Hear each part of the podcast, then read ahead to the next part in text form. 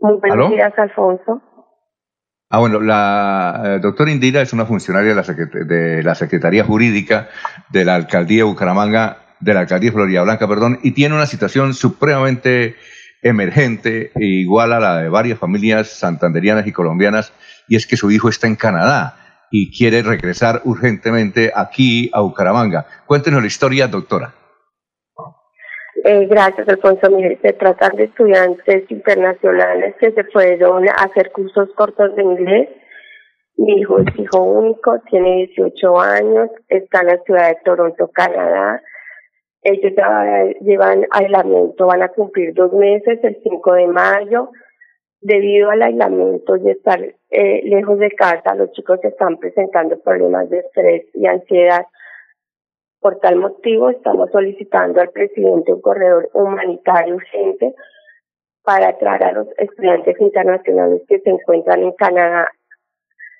Eh, así como él, hay, hay muchos chicos que son menores de edad que le están presentando cuadros de estrés, ansiedad, y hay más de 190 colombianos que se encuentran allá en esta situación. Eh, señora, su hijo, ¿por qué resultó y cuándo se fue para Canadá? ¿A qué iba a Canadá? Bueno, mi hijo se fue en enero, salió del colegio Jaivano el año pasado. Él se fue eh, a estudiar inglés, a hacer un curso de inglés corto por seis meses. Él viajó en enero, aún no se conocía la pandemia por la Organización Mundial de la Salud, y se fue simplemente a estudiar inglés ya que pues quería mejorar su nivel para poder entrar a la universidad con un nivel aceptable.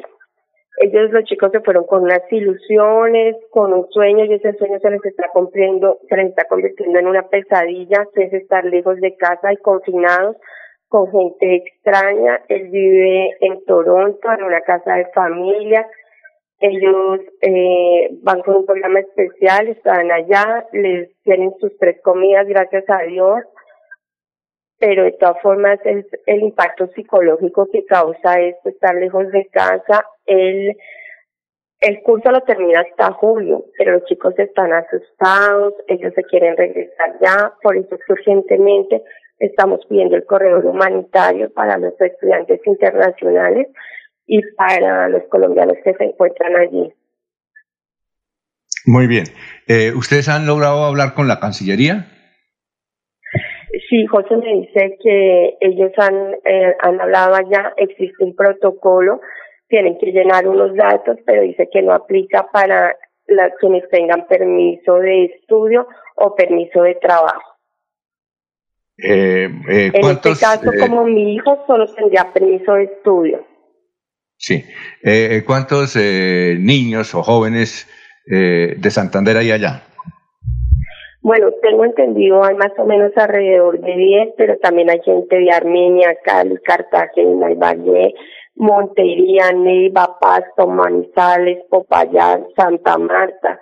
O sea, son muchos, todos somos Colombia, Alfonso. No se trata solamente de los santanderianos, sino de todos, de todos los, los estudiantes y los colombianos que están allá. Tengo el dato general más o menos, hay aproximadamente 10 santanderianos, pero tengo entendido que hay de varias ciudades, eh, no solo estudiantes, sino turistas también que están allá varados. Ah, muy bien. Eh, ¿Alguna inquietud de los compañeros para la señora Indira Barrera? ¿No? Ah, bueno. Eh, no, básicamente, don Alfonso, con los buenos días para la señora Indira Barrera y obviamente nuestro acompañamiento y respaldo en esta eh, situación de angustia que presenta con su hijo allí en, Toronto. Eh, el grupo total de estudiantes eh, globalizado de, que están en, situación idéntica a la de su hijo, ¿cuánto es? ¿Cuántos son? Y en lo que tiene que ver con la, con la, la, ¿cómo es? Con las charlas que han venido adelantando con la Cancillería, ¿les han dado algún tipo de, opción, de oportunidad para que ellos puedan eh, eh, poder acceder a un, vuelo humanitario, a un corredor humanitario? No, hasta el momento no, los chicos se han comunicado, pero todo es por correo electrónico, obviamente porque allá también están aislados, pero no hay ninguna respuesta hasta el momento.